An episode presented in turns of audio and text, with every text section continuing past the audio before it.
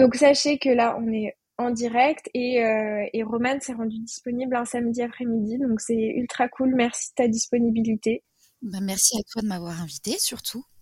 Et eh ben avec grand plaisir. Romane en plus ça fait euh, un petit moment qu'on papote euh, sur les réseaux, bah, même depuis le début en fait, même euh, quand ça s'appelait encore Ramène ta fraise. C'est ça, tout à fait. Je crois que je t'ai découvert pendant le confinement. Euh, il me semble que c'est euh, un client ou une cliente à moi qui m'avait parlé un petit peu des comptes agro qu'elle suivait. Et dedans, il y avait le tien.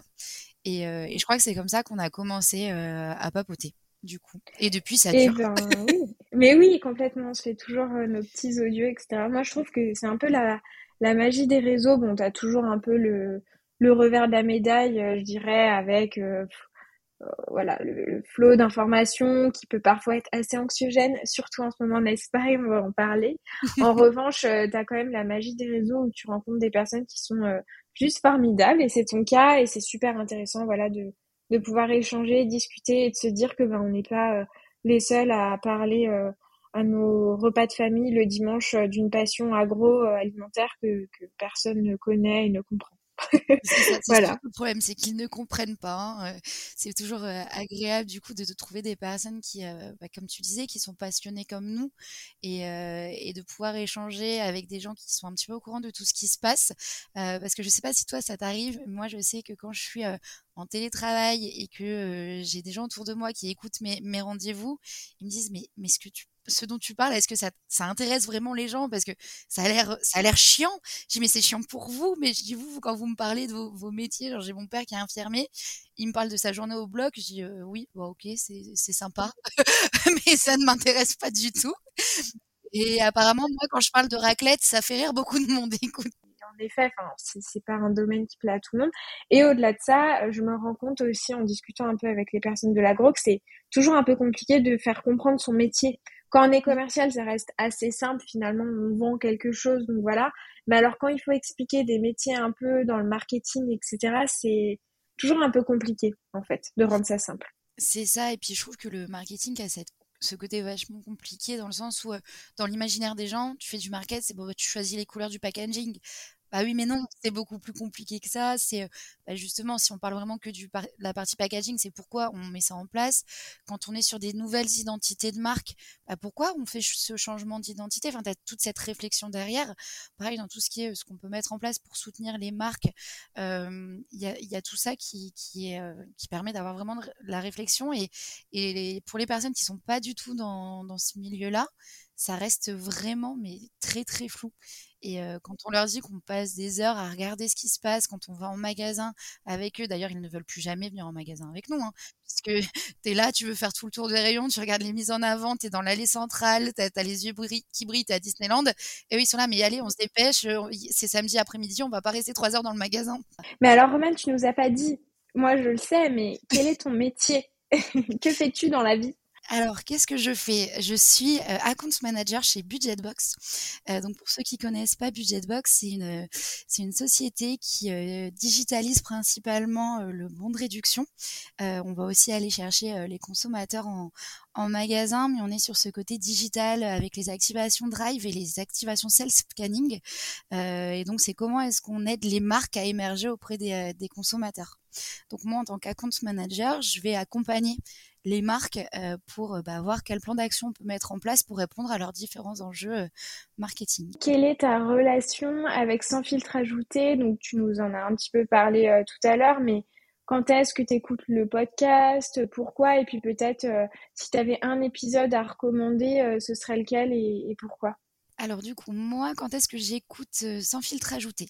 Au début, j'ai commencé à l'écouter parce que pendant bah, justement le confinement, j'avais pas le temps de faire de la veille et je cherchais quand même un moyen de me, tenir informée. Donc j'ai commencé à écouter le, le podcast comme ça.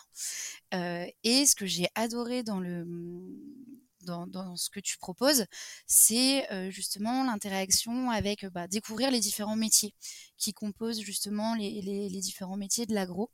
et bah, du coup, j'ai continué à écouter comme ça. Donc, soit j'écoute principalement quand je suis dans les transports, j'avoue, parce que moi, je fais beaucoup, beaucoup de routes. du coup, vu que j'ai décidé de travailler dans une région différente de celle où j'habite, ou soit quand je fais les travaux. euh, puisque j'aime j'aime beaucoup bricoler. Donc du coup, je le mets en fond quand je suis en train de faire mes travaux. Et, et donc c'est hyper intéressant. Et d'ailleurs, un de mes épisodes préférés, c'est celui avec Emmanuel. C'est Ansou, je crois, si je sais pas de Oui, c'est ça, exact. sur le métier de du catégorie management, parce que c'était vraiment très flou pour moi. Je voyais Catman, Catman, Catman, et puis j'avais l'impression que personne n'avait la même définition. Et j'étais là, mais, qu'est-ce que c'est que ce métier au final? Et cet épisode, il est super intéressant dans le sens où il explique que déjà, il y a différentes catégories management. Donc, bah, ça ouvre un petit peu nos chakras, on va dire. Et je me suis rendu compte que c'était vraiment le, genre de métier qui, que je trouverais passionnant à faire peut-être plus tard, hein, dans, ma future vue, on ne sait pas. Pour l'instant, c'est pas prévu, mais on ne sait jamais, parce que ça regroupe cet aspect terrain euh, qui est hyper intéressant, mais euh, ce côté, euh, quelle est la réflexion à la fois pour la marque et pour l'enseigne? Puisque le but, c'est de bah, générer plus de trafic dans la catégorie. Donc forcément, quand tu travailles pour une marque, ton but, c'est quand même que ce soit ta marque hein, qui, qui, en bénéficie, mais ta marque ne peut pas en bénéficier si la catégorie ne va pas en bénéficier non plus. et forcément, il y a aussi un intérêt pour l'enseigne parce que l'enseigne elle veut développer ses, ventes quelles que soient les catégories de produits euh, et j'ai trouvé cet épisode hyper euh, intéressant pour ça parce que ça montrait tous les différents aspects et ça montrait que même si tu travaillais pour ta marque tu ne pouvais pas ne pas travailler pour la catégorie ni pour l'enseigne. Et est-ce qu'il y a d'autres euh, potentiels? Parce que là, en fait, de ce que tu parles, c'est dans la série du beurre dans les épinards. Donc, c'est vraiment, comme tu l'as dit, des épisodes qui sont dédiés à des métiers de l'agroalimentaire. Est-ce que toi, il y a vraiment un métier que tu souhaiterais euh, entendre, euh, que tu ne connais pas, comme le catégorie manager, par exemple? Ça me donne des idées pour les prochains épisodes. Alors, quel métier on pourrait entendre? Après, je sais qu'il y, en a certains que tu as déjà sortis et que j'ai pas forcément écouté encore. donc du coup, voilà. mais je trouve que finalement, on a parlé des directeurs marketing. Parce que je crois que tu avais interviewé l'ancien directeur de Saint-Michel, si je dis pas de bêtises. C'est ça. Ouais. mais tu vois, le, le, côté chef de produit ou chef de marque, on connaît un petit peu moins, alors que c'est lié. Et, et, je pense que ça pourrait aussi être intéressant d'avoir cet aspect-là, ou après, vraiment, si on, on passe sur l'aspect carrelage, tout ce qui est chef de rayon pour avoir cet autre aspect, parce que c'est vrai qu'on est souvent côté marque et on n'a pas forcément le, point de vue de l'enseigne. Mmh. Ça serait, oui, chef de rayon, ce serait hyper intéressant. Mmh. C'est ça, avoir l'autre vision finalement de ce qui se passe de l'autre côté. Et ben d'ailleurs, si auditeur auditrice, vous nous écoutez et que vous pensez à un chef de rayon qui serait d'accord pour prêter sa voix sur le podcast sur ce type d'épisode, n'hésitez pas parce que pour le coup, ce serait c'est une très bonne remarque, ce serait euh, extrêmement intéressant. Ou directeur de magasin. C'est ça, tout à fait. Parce que justement, euh, Salomé, petite question. Euh, toi, tu es surtout suivi par, des, par des marques ou tu as aussi tout ce côté enseigne et c'est juste qu'ils restent un petit peu plus cachés dans l'ombre, ils osent un petit peu moins sortir?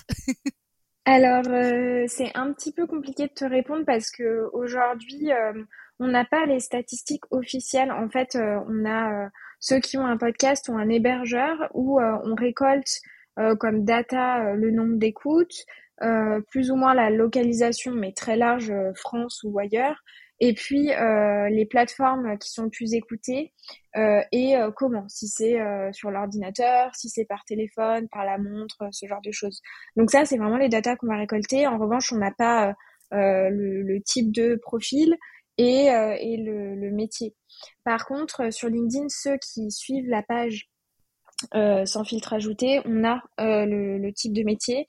Et euh, c'est généralement des professions plutôt commerciales, donc plutôt chef de secteur, qui évidemment, et ça se recoupe avec ce que tu dis, ont des trajets qui sont relativement longs euh, et euh, bah, de ces trajets pour écouter des podcasts ou euh, beaucoup beaucoup de marques aussi.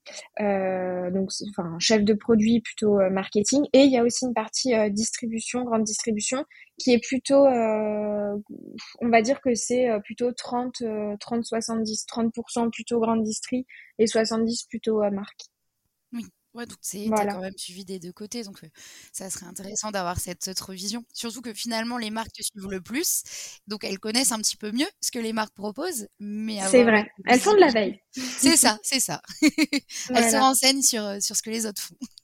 C'est ça exactement. Écoute, Romane, je te propose qu'on se parle des actualités du mois. Il y en a eu pas mal. Et euh, pour ne pas changer, on commence toujours par les up and down du mois. Donc finalement, euh, peut-être ton coup de cœur du mois et puis euh, ton coup de gueule du mois. Est-ce que tu peux nous parler tout d'abord de ton up du mois? Alors, mon petit coup de cœur du mois, bah, je l'ai découvert hier. Euh, donc ça tombait bien. Euh, j'ai vu que Yoplait euh, avec Petit Filou ressortait un petit peu la pub de notre enfance. Donc tu sais, celle qui mmh. fait On est des tubes, on n'est pas des pauvres. je suis en ah, train de chanter devant tout le monde, moi c'est pas grave. Super connu. c'est ça. a tout ce qu'il nous faut. Des fruits, des fruits. Des fruits, fromage frais. c'est ça. Sauf qu'ils l'ont un petit peu pimpé, ils ont un petit peu changé justement cette partie sur les fruits et le fromage frais. Maintenant, ils mettent en avant le côté calcium et vitamine D du produit, mais ils ont gardé le même branding avec toujours euh, le chef des tubes qui, euh, qui est en train de, de faire la marche au pas des, des autres euh, petits filous tubes. Et, euh, et j'ai trouvé ça très régressif. Et ça m'a ramené en enfance et je me suis dit, mais en fait, je vais, je vais aller racheter des petits filous, du coup. Mm. mais pourquoi changer, en euh fait, quand ça marche, tu vois? C'est toujours ça, le, le truc. Bah, après, je pense qu'ils ont voulu la, la remettre euh, au goût du jour parce que c'est vrai que ça faisait des années qu'on l'avait pas entendue cette pub-là. et après, c'est vrai que maintenant, sur les, les packaging petits filous, ils le mettent en avant le fait qu'il soit rempli de, calcium et de vitamine D. Et finalement, c'est vrai que je pense que notre génération à nous, parce qu'on va être à peu près de la même année, je pense, Salomé, euh, effectivement, on a cette version en tête parce qu'on était petite, on devait avoir quoi, 8, 9, 10, 11 ans quand elle est sortie. Mais finalement, bah, les petits de maintenant, enfin ceux qui ont 10 ans maintenant, ils la connaissent pas, cette version-là. Euh, donc c'est voir euh, est-ce que ce qui a marché à l'époque va remarcher aujourd'hui? Et d'ailleurs, ça m'a fait penser énormément, je sais pas si tu aimais bien cette pub-là, tu sais, Maurice qui a mangé tous les chocos suisses. Et je me suis dit, ah, mais le jour où il pas, celle-là c'est avec, tu sais, le, mmh, c'est un petit garçon, il est en train de manger ses chocos suisses Nestlé et euh, sa maman arrive et en fait il en a mangé pas mal et il a la, la bouche tartinée de, de chocolat mmh. et devant lui il y a un bocal avec un poisson dedans. Il dit mais euh, c'est pas moi maman, c'est Maurice qui a mangé tous les ah, suisses. Mais oui, mais oui, oui, oui, je, je vois. Et donc, c'est le genre de, de pub mythique euh, qui, moi, me fait fondre déjà. Et, euh, et je me dis, ah, mais s'ils refont des, des, pubs comme ça, ce serait, ce serait top. Mais, euh, mais je ne sais pas si ça plairait toujours autant. Parce qu'en fait, les, les gens ont changé aussi. Donc, nous, ça nous plairait. Mais est-ce que c'est ce que veulent les nouveaux consos? J'avoue, ça, je ne suis pas sûre.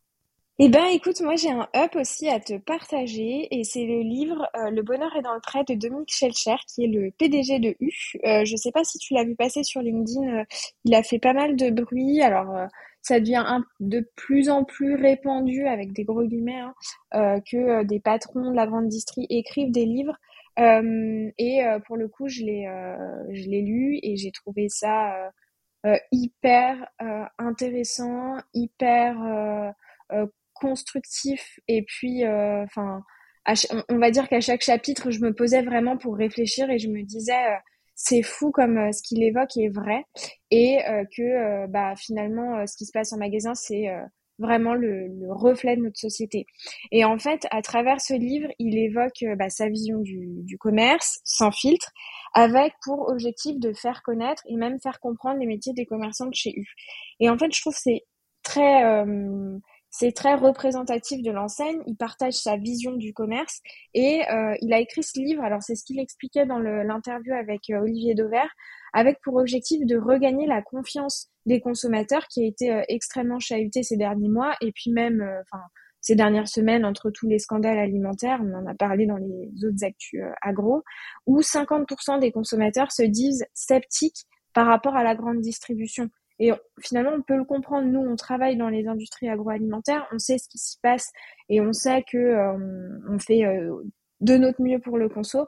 En revanche, un consommateur qui est un peu euh, de l'extérieur et qui ne voit pas tout ça peut avoir des des, a priori et ça peut se comprendre. Et en fait, ce livre, il permet vraiment de comprendre en quoi, c'est comme je le disais, le supermarché et le panier du consommateur, c'est toujours finalement un reflet de notre société.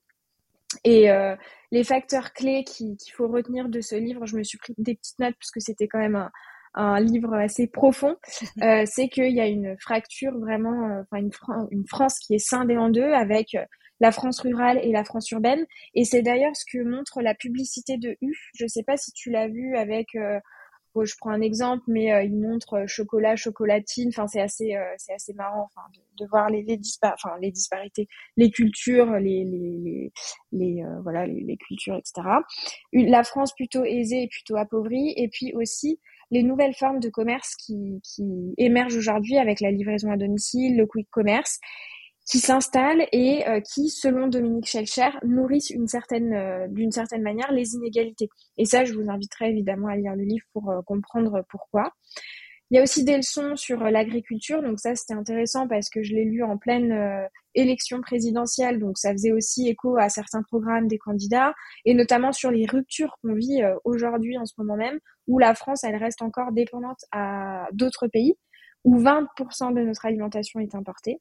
Et puis aussi, il soutient, et là ça fait euh, totalement écho avec euh, ton down Roman euh, sur les, négociations marque-enseigne, où il soutient que bah, finalement la grande distribution, enfin côté distributeur, c'est pas l'industrie qui est la plus fructueuse, avec pour exemple le résultat net d'un magasin qui est de 2%. Alors après, évidemment, ça peut se discuter, les chiffres peuvent toujours être challengés, mais c'est intéressant de, voir un patron euh, de, euh, de, d'enseigne très euh, connu qui prend la parole aussi sur, sur ces sujets. Voilà. C'est ça. Bah, je t'avoue que je l'avais pas, je, l'avais pas vu passer. Euh, et euh, c'est vrai que ça a l'air super intéressant. Il y a pas mal de choses qui font écho effectivement avec les sujets euh, qu'on risque d'aborder juste après. mais ce qui est assez marquant, c'est le chiffre dont tu as parlé au début avec les 50% des consommateurs qui sont sceptiques vis-à-vis de la grande distrie malgré le, fait de se déclarer sceptique, les conseils continuent d'aller en grande oui, eh j'ai ben, vu passer justement un post euh, cette semaine. Euh, c'était d'une d'une euh, d'une ferme qui, qui, qui fait de la vente directe et qui expliquait que bah, justement pendant les confinements, les consommateurs venaient directement, ils étaient super contents, ils les ont incités à, à se développer. Donc cette ferme-là a mis en place de plus gros moyens pour pouvoir se développer, embaucher plus de monde. Et finalement, là qu'on est retrouvé dans un retourner pardon dans un rythme un petit peu plus normal ben les consos ils ont repris euh, leurs habitudes de ben, on retourne en, en grande surface, on va un petit peu moins voir le, producteur du coin. Euh, et, c'est un petit peu ce, paradoxe qu'on a toujours avec les consommateurs qui disent qu'ils veulent plus de naturalité, qu'ils veulent plus de producteurs locaux, mais finalement, ça reste quand même pratique d'aller euh, dans le supermarché ou l'hypermarché parce que tu as tout euh, sur place. Mais on voit qu'il y a quand même ces changements avec de plus en plus de, de vrac dans les dans les hyper. Donc c'est voir comment est-ce qu'on peut trouver cet équilibre entre proximité avec les producteurs locaux, toujours la présence des marques nationales euh, qui euh, prennent de nouveaux engagements aussi. Hein, euh, elles sont de plus en plus engagées parce que c'est vraiment une demande de, la part du conso. Et finalement aussi le côté praticité pour le conso où bah, ça reste facile d'aller dans un seul point de vente plutôt que d'aller bah, chez l'épicier, chez euh, chez le crémier, chez euh, chez le mince comment ça s'appelle? J'ai un trou de mémoire. Boucher? Euh, non, c'était pour les fruits et les légumes, mais c'est toute cette même logique-là où maraîcher. voilà, le maraîcher, merci. Mmh. est-ce que oui, oui, oui. Voilà. Donc c'est un paradoxe. Le, le consommateur est rempli de paradoxes. Et c'est marrant que tu en parles parce qu'il a tout un chapitre justement dans son livre Le bonheur est dans le prêt oui, enfin le chapitre est euh, le, consommateur schizophrène et il explique justement tous ces paradoxes. Donc euh, tu fais bien de rebondir là-dessus. Il y a, tout un pan euh, de, son livre qui est qui est là-dessus. Roman, tu as aussi un alors tu as aussi tu as un down aussi pour ce mois. C'est ça. Alors moi mon down c'est plutôt sur le les négociations qui ont repris entre les marques et les enseignes. On sait qu'en général, la partie des négos, c'est déjà toujours en début d'année, c'est toujours tendu, c'est toujours compliqué, on ne sait pas où on va. Euh, là, on est euh, presque fin mai et ça a recommencé. C'est tout aussi tendu qu'en début d'année et j'ai l'impression qu'en fait cette année, ça ne va faire que ça. Et, euh, surtout, j'ai l'impression qu'on verra jamais le, bout des, des négos.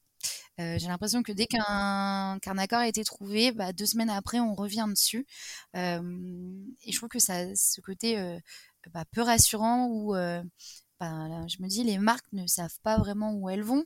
Elles ont aussi des coûts à supporter, ça c'est sûr et certain. Et avec la hausse du transport, des matières premières, c'est pas évident. les enseignes, elles ont aussi cet enjeu-là où il faut que les, consommateurs puissent continuer à, à garder leur pouvoir d'achat. On voit que c'est un des gros sujets d'actu et ça a été un des gros sujets de, la campagne électorale. Donc, je, ce côté flou et incertitude ne me plaît pas trop. Donc, c'est pour ça que c'est mon gros down du mois. Ouais, malheureusement, et je pense que ça va pas aller en, en s'arrangeant, notamment avec, en fait, tu as une multitude de facteurs et, euh, et souvent, ça peut paraître bête, mais je me dis, mais euh, comment on vivait avant le Covid en fait? On se plaignait de quoi? Et, euh, et c'est vrai que j'ai eu l'impression dans ma petite vie, voilà, où et, et je, je, suis loin d'être malheureuse évidemment, mais où je me dis, on a vécu ce Covid et depuis tout s'accélère, le dérèglement climatique, enfin tu as vraiment l'impression que le Covid, c'est ce qui a euh, marqué un pan de, de du, du, siècle et euh, où est euh, finalement l'équilibre et enfin où l'équilibre est très fragile sur sur l'agroalimentaire. donc donc ça fait ça fait quand même peur et les négociations ben oui c'est un peu la conséquence je dirais directe de, de cet équilibre qui est un peu menacé et bah pour enchaîner moi mon down c'est dans les pénuries dans les rayons donc il y a un super article euh, qui est sorti sur Linéaire qui en parle et je trouvais que c'était très bien résumé. Donc euh, évidemment, je vais pas paraphraser, mais euh, mais dans les grandes lignes, c'est que le constat, c'est que depuis quelques semaines, on voit énormément de pénuries dans les rayons, notamment sur la moutarde, les huiles, les cornichons et co. Les distributeurs essayent tant bien que mal d'expliquer, de faire de la pédagogie auprès des consommateurs, parce qu'on en revient toujours au même sujet. Bah, le consommateur, il peut être sceptique hein, de la grande distrie avec tout ce qu'il voit euh, dans les rayons. En revanche, bah, si on creuse pas, c'est toujours pareil, l'information, il faut vraiment la creuser, essayer de la, comprendre euh, de, tous ces, ces, côtés. Rien n'est blanc, rien n'est euh, vraiment noir. Et il y a plusieurs phénomènes en fait qui causent ces ruptures. Donc déjà, le consommateur, on l'a vu hein, pendant le Covid, il a stocké, il s'est rué sur les pâtes, le riz, le papier toilette, etc. Ben là, il fait la même chose en fait les consos ont peur et euh, ils ont euh, vite compris que l'huile de colza, bah, enfin que l'huile allait manquer et du coup bah ils sont rués sur euh, les huiles et il y a plein de magasins qui essayent de rationner. moi, un exemple, j'habite dans Lyon et il y a un intermarché que j'ai visité, Intermarché Oulin, qui rationalise, c'est une bouteille d'huile par foyer. voilà, et c'est pareil pour les pâtes et le riz parce que bah finalement on se disait pendant le Covid, les consos ont stocké il faut plus le faire. J'espère qu'ils ont euh, compris euh, la leçon, mais c'est pas du tout le cas. donc ça, c'est la première chose. La moutarde, à cause du dérèglement climatique, parce que bah, le Canada, c'est le premier exportateur de moutarde et du coup, ils ont eu une sécheresse l'été dernier bah, qui a fait que la récolte était beaucoup plus, enfin, très mauvaise. Et Nielsen a évalué le taux de rupture en magasin à 13% en hypermarché et 8% en supermarché. Voilà, et l'Ukraine aussi est un exportateur, donc tout ça accumulé fait qu'on n'a plus de moutarde dans les rayons. Les cornichons aussi, alors ça je le savais pas, euh, je l'apprends maintenant, que en fait la chaîne logistique est défaillante, donc là on se parle même pas d'un problème ni climatique, ni de guerre, euh, ni euh, de conso, là on se parle vraiment de chaîne logistique parce que conséquence directe du Covid, bah, le transport maritime provenant d'Asie connaît en ce moment même de grandes difficultés. Et du coup euh, et ben on a du mal à approvisionner les, les, magasins en cornichons. Et puis alors ça, ça, ça a pas manqué. Hein, on a vu euh, plein de relais sur euh, sur LinkedIn où euh, il y a aussi des clashs fournisseurs. Donc la conséquence de ces négociations qui ont été particulièrement houleuses avec Andros Bonne Maman qui sont en clash chez Intermarché où on ne retrouve plus ce type de produit dans les rayons. Donc voilà ce qui fait toutes ces pénuries. Je sais pas ce que tu en penses toi Roman bah, de tout ça. Bah, justement, moi, ce que je trouve intéressant, c'est ce côté où, ce que tu disais au, début, c'est le l'enseigne doit éduquer le conso et expliquer les différentes raisons qui fait qu'on a des pénuries. Par contre, ce qui est étonnant, c'est qu'on voit qu'on a plusieurs pénuries qui arrivent en même temps, mais pour toutes ces causes qui sont totalement différentes. On a bah, la peur du consommateur. Et c'est vrai, on pensait que le conso, il aurait compris, mais en fait, finalement, on reste un peu égoïste hein, en tant que consommateur. On a peur de manquer, donc, donc on stocke et on a tous fait un petit peu ça. je me souviens pendant le confinement, par exemple, on n'arrivait pas à trouver de sucre ou de farine à un moment donné. Bah, c'est bête, mais avant, bah, t'en achetais qu'un. Bah, à la fois où t'en trouvais, tu, tu te disais, je vais quand même en prendre deux, on sait jamais, parce que si la prochaine fois que j'en veux, j'en retrouve pas, bah, au moins là, j'aurai de l'avance. Et donc là, les, consommateurs réagissent encore comme ça. Euh, le côté climat, le côté logistique, en fait, c'est toutes ces raisons qui sont totalement différentes, qui ne sont pas forcément liées les unes aux autres en plus. Et finalement, tout arrive en même temps. Donc c'est ça qui est assez surprenant, je trouve. Et c'est pour ça qu'il faut, bah, comme tu disais, hein, une fois de plus, éduquer le consommateur, lui expliquer que bah, c'est pas toujours pour la même raison qu'on a certaines pénuries. Euh, après, quand on parle de pénurie, tu disais 13% de rupture. Finalement, c'est qu'on trouve encore d'autres produits. C'est vrai que c'est dommage, on trouve peut-être pas forcément la marque qu'on voulait ou, la référence spécifique qu'on voulait, mais on peut trouver un produit similaire en magasin. Oui, tout à fait. Et là, justement, euh, ça me fait penser euh, à finalement les gagnants. Alors, je, je grossis et, je le fais exprès. Hein. Faut pas prendre au pied de la lettre ce que je vais dire évidemment, euh, mais euh, je me dis avec toutes ces ruptures, ben pour moi les, les, les grandes marques gagnantes, c'est celles qui réussiront à approvisionner les magasins en fait. Ce sera même plus une guerre de euh, euh à hauteur des mains, à hauteur des yeux en magasin, mais ce sera qui peut livrer, qui est dans les rayons en fait. c'est ça, c'est trop. Enfin, c'est euh, et ça va. Est-ce que, enfin, la question que je me pose derrière, c'est euh, est-ce que c'est vraiment les marques qui vont en sortir gagnantes ou est-ce que ça va pas être les transporteurs tu sais, qui vont pouvoir jouer sur, sur ces produits-là, sur ces prix-là, parce qu'en plus, on voit les transporteurs, ils ont des fois des aides de la part de l'État pour notamment subvenir à cette hausse de la hausse du carburant, par exemple mais c'est pas forcément répercuté sur les prix qu'ils donnent aux marques. Et on voit, il y a des marques qui vont être plus pénalisées que d'autres. Si on prend le cas d'une PME, elle n'a pas forcément les moyens d'augmenter justement l'investissement qu'elle a sur cette partie transport, quand d'autres marques vont pouvoir peut-être absorber un petit peu la charge, même si elles vont devoir rogner un peu sur leur marge. Et, est-ce que finalement ce ne sera pas bah, les transporteurs qui vont en sortir gagnants et non finalement les marques? Hmm. Non, non, c'est un, c'est un, un très bon point. Enfin, voilà. Et puis, euh, pour revenir au sujet de, tout à l'heure, c'est euh, pas mettre les, les œufs, euh, tous les œufs dans le même panier, expliquer les pénuries d'où elles proviennent. Et puis, en fait, c'est la même chose pour tout ce qui est contamination alimentaire. le scandale Butoni n'est pas la même chose que ce qui s'est passé pour Ferrero à Pâques il faut pas tout mélanger euh, aussi et, là il y a un vrai enjeu communication. Écoute, je te propose qu'on termine l'épisode avec quelques petites actus euh, qu'on a qu'on a vu euh, à, à, piocher qui pourraient être qui pourraient être intéressantes. Peut-être qu'on peut en évoquer deux chacune. Moi, je voulais d'abord te parler euh, de euh, d'une innovation parce qu'on ne s'est pas trop parlé de produits finalement. Euh, une innovation pasquier que j'ai pu passer il y a trois jours. Alors c'est quelque chose de tout simple. Ils ont lancé une gamme qui s'appelle Croustidège. donc c'est bah, des, des, des, biscottes en fait plutôt, enfin des biscottes saines et gourmandes. Donc tu as trois trois recettes. Donc une cinq céréales et graines, une cranberry et céréales et une pépite de chocolat et céréales toujours fabriqué en France avec des Nutri-Score B, C, tout dépend des, euh, des produits. Je trouvais que c'était euh, intéressant parce que c'est un produit euh, plutôt classique, mais, mais en fait c'est comment faire avec un produit simple quelque chose de, gourmand et sympa à manger. Et tu vois, c'est quelque chose qui, pour ma part, me, me donnerait envie d'essayer, de tester. Oui, j'avoue, c'est, c'est pas mal. C'est comment est-ce qu'on pimpe un produit du quotidien? Aussi finalement. Parce que c'est vrai que c'est des rayons où c'est pas toujours facile d'innover.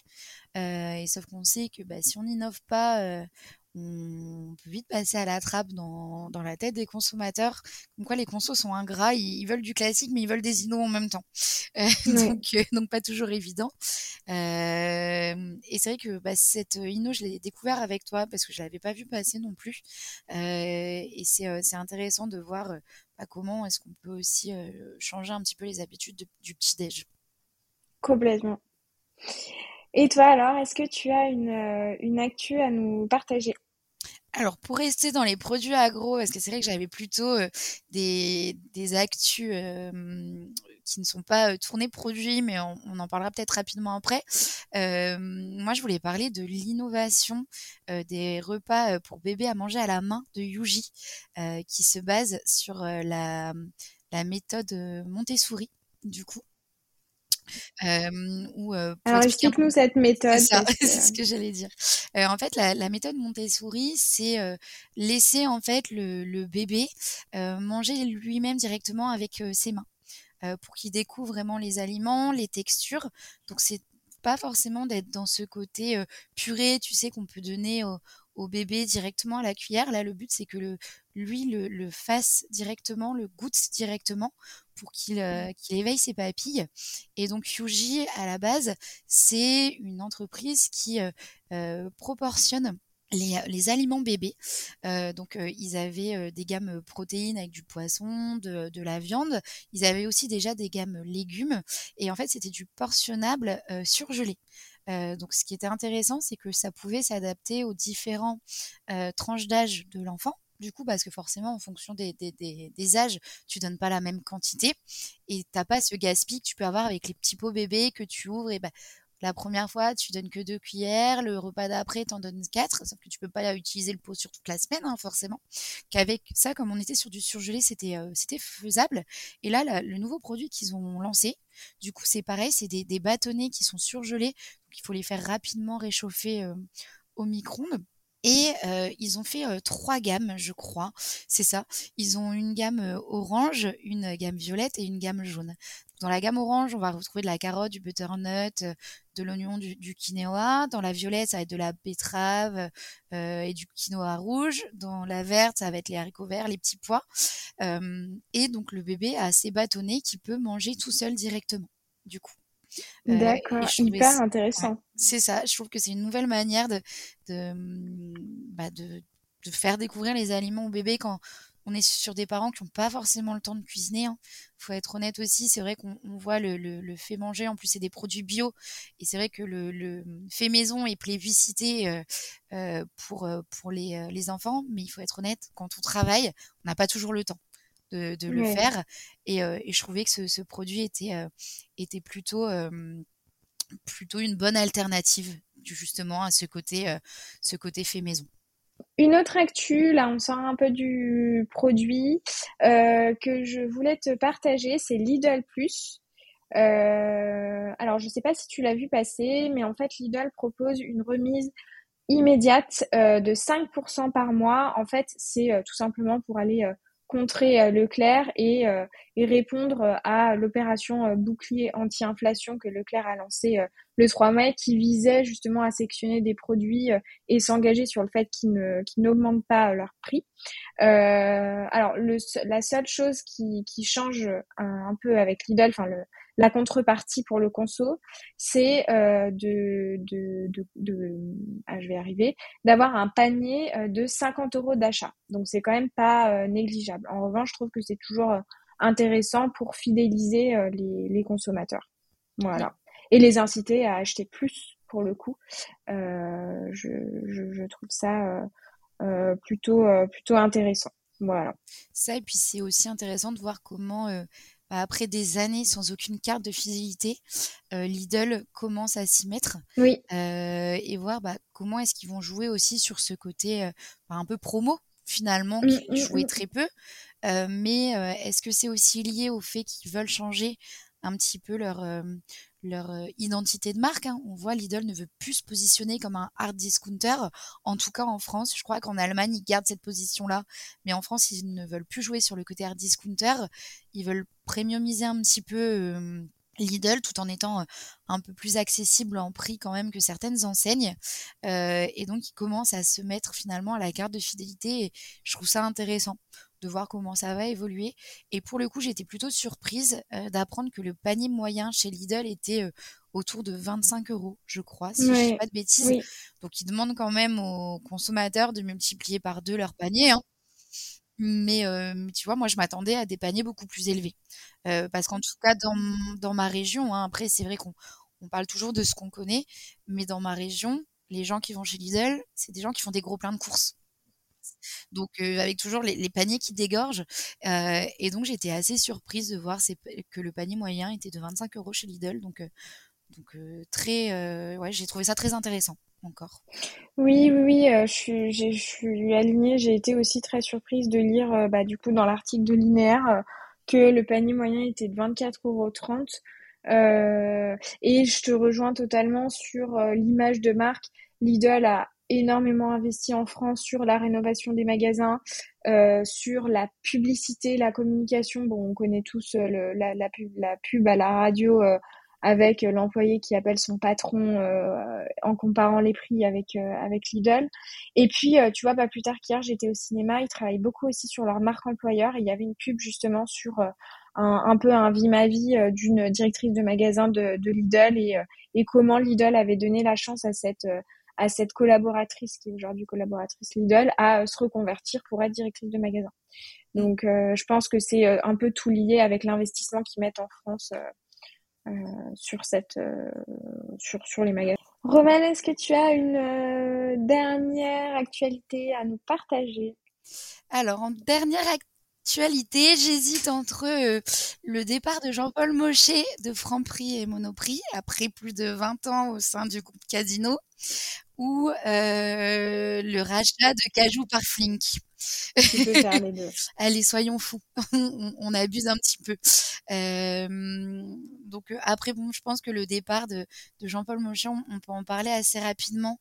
Euh, mais ce qui, ce qui était intéressant, je trouvais, c'était dans son remplacement finalement.